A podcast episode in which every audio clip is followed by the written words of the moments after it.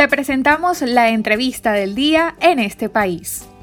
Bienvenidos al Bazar. Y el día de hoy en el programa en este país vamos a estar conversando con el politólogo y además director de la Asociación Civil Convite, Luis Francisco Cabezas. Esta asociación civil que se dedica pues a estudiar las condiciones de vida de los adultos mayores en Venezuela y también la escasez de medicinas. Durante el escenario de la pandemia, Luis Francisco, ¿cómo se han visto deterioradas las condiciones de vida de los adultos mayores venezolanos? ¿Cuál es la situación que enfrentan actualmente? Con respecto a la situación de, de las personas mayores en, el contexto de la pandemia, es importante decir que ya previo a la, a la situación del COVID-19 ya existía en Venezuela una, una situación muy frágil para las personas mayores. Debemos recordar que ya desde 2019 Venezuela entra dentro de lo que son las emergencias humanitarias del mundo. Eh, ya para 2019 incluso tenemos un plan de respuesta humanitario de Naciones Unidas, hay un conjunto de organizaciones y de clústeres ya activados, lo que da cuenta de que ya previa a la llegada de la situación de coronavirus ya existía una emergencia previa. De hecho, Convite hizo un trabajo en noviembre del año pasado, en donde un levantamiento de información que incluía al Estado Lara, por cierto, y donde ya, por ejemplo, eh, se tenían datos de que tres de cada cinco adultos mayor se acostaba regularmente con hambre, uno de cada diez se acostaba todas las noches con hambre, 23% de ellos vivían solos, eh, entonces ya como podemos ver ya para finales del 2019 eh, la situación era bastante comprometida para las personas mayores. Eh, con la llegada del coronavirus lo que hizo fue agravarse. El coronavirus es una emergencia dentro de otra. y bueno, agravarse para las personas mayores por varias razones. La primera de ellas, y es la más obvia, tiene que ver con el hecho de que son las personas mayores las que tienen un mayor índice de letalidad frente al coronavirus es decir, alrededor del 56% de las personas que han fallecido hasta ahora, ya bordeando el 60% de las personas que han fallecido hasta ahora, son personas mayores de 60 años. Eso, pues, da cuenta de, su de sus limitadas, digamos, defensas frente al, coronavirus. Y si a ello le sumamos las ya precarias condiciones físicas de los adultos mayores por su mala alimentación y por eh, el no poder acceder a, a sus medicinas y a los tratamientos, pues eh, enfrentan el coronavirus en condiciones mucho más desventajosas que probablemente otros adultos mayores de otros países donde probablemente se alimentan mejor, tienen acceso a medicina, tienen acceso a salud. Entonces, eh, si tú comparas un adulto mayor de Venezuela con el resto del continente, te vas a poder dar cuenta que es un adulto mayor mucho más eh, mermado en sus condiciones físicas. Y eso tiene que ver con eh, sus condiciones de vida, con la baja ingesta, eh, digamos, calórica eh, o de calidad en este caso, eh, proteína de calidad. La proteína prácticamente salió de la mesa de los, del venezolano. una de las cosas que, que, nos reveló un estudio que hicimos hace un mes en lo que entrevistamos a 603 adultos mayores de los estados Lara, Miranda y Monaga, nos reveló que las personas mayores la mitad de esas personas que entrevistamos están haciendo solo dos comidas. Y no solo es que hagan dos comidas, sino que el 60% de esas personas que entrevistamos nos dijeron que han tenido que reducir sus porciones, es decir, que están haciendo dos comidas, pero dos comidas disminuidas incluso.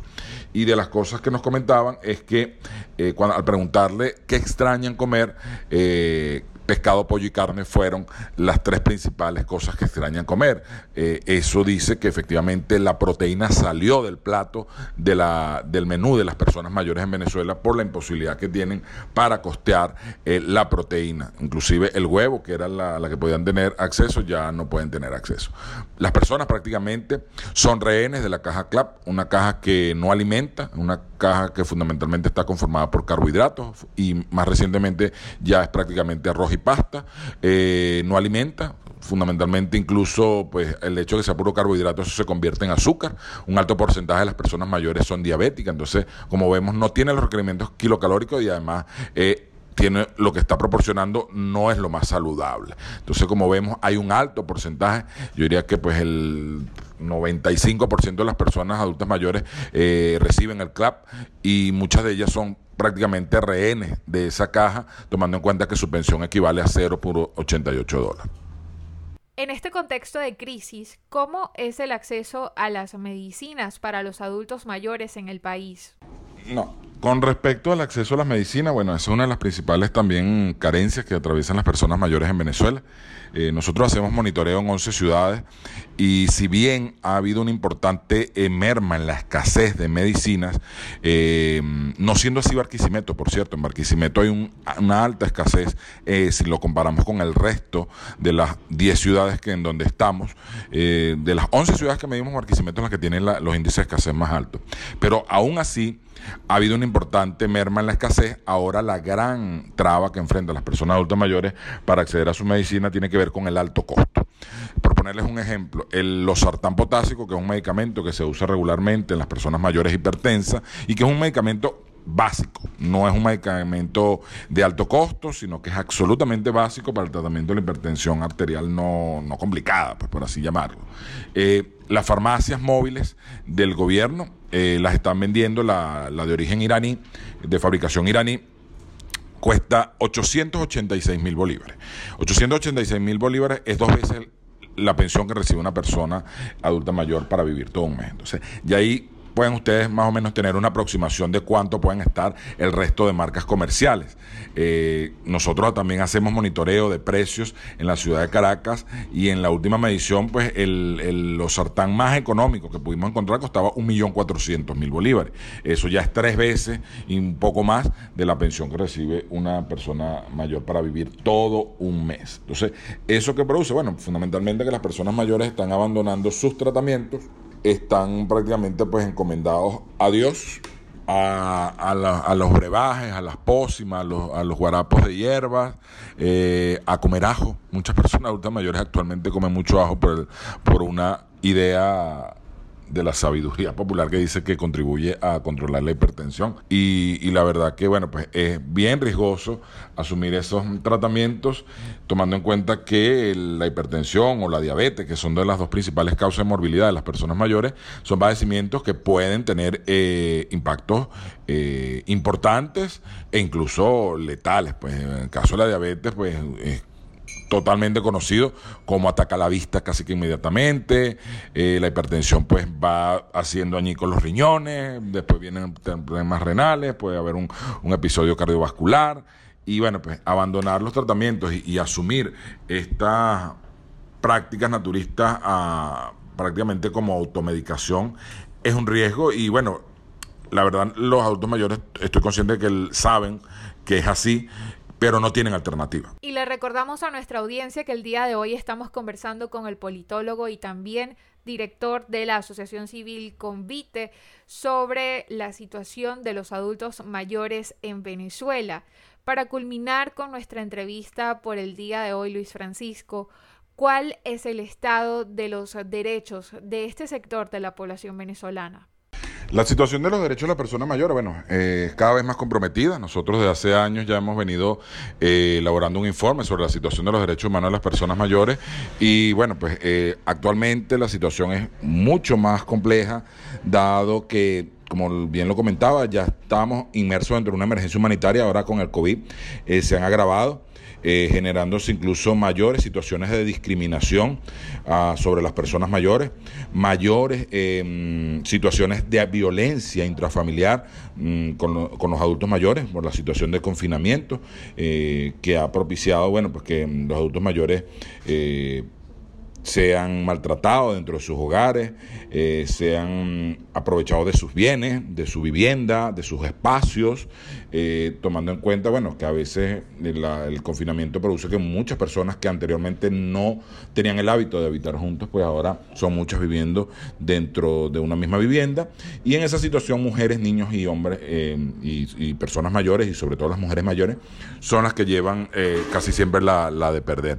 Por tanto, hay una pues una terrible eh, fragilidad eh, con respecto al sistema de protección de las personas mayores. No hay ni asistencia ni protección. La evidencia de ello, por ejemplo, fue lamentable y repudiable situación de fallecimiento de dos personas mayores hermanas de 72 y 73 años eh, aquí en Caracas, en Puente de Hierro, que murieron prácticamente de, inanición. Esas muertes eran absolutamente evitables.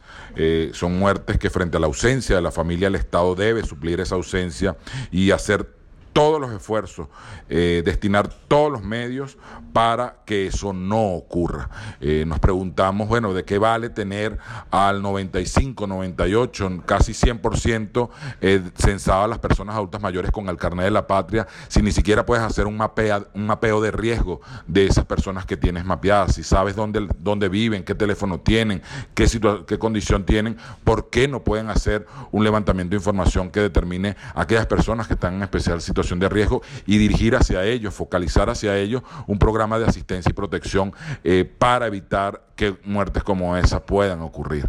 Es lamentable y eso pone en evidencia, yo creo que no hay más nada que decir de, sobre cuál es la situación de los derechos de las personas mayores. Basta remitirse al terrible caso de las dos personas mayores de Puente Hierro. Y agradecemos a Luis Francisco Cabezas por su participación en el programa en este país. Él es politólogo y además director de la Asociación Civil Convite. El día de hoy estuvimos conversando sobre la situación y los derechos de los adultos mayores en el país en este contexto de cuarentena, de pandemia por COVID-19. Para conocer más del programa en este país, visita nuestras cuentas en redes sociales, en Twitter e Instagram como arroba en este país radio, en Facebook en este país programa radiofónico y en la página web en estepaís.info.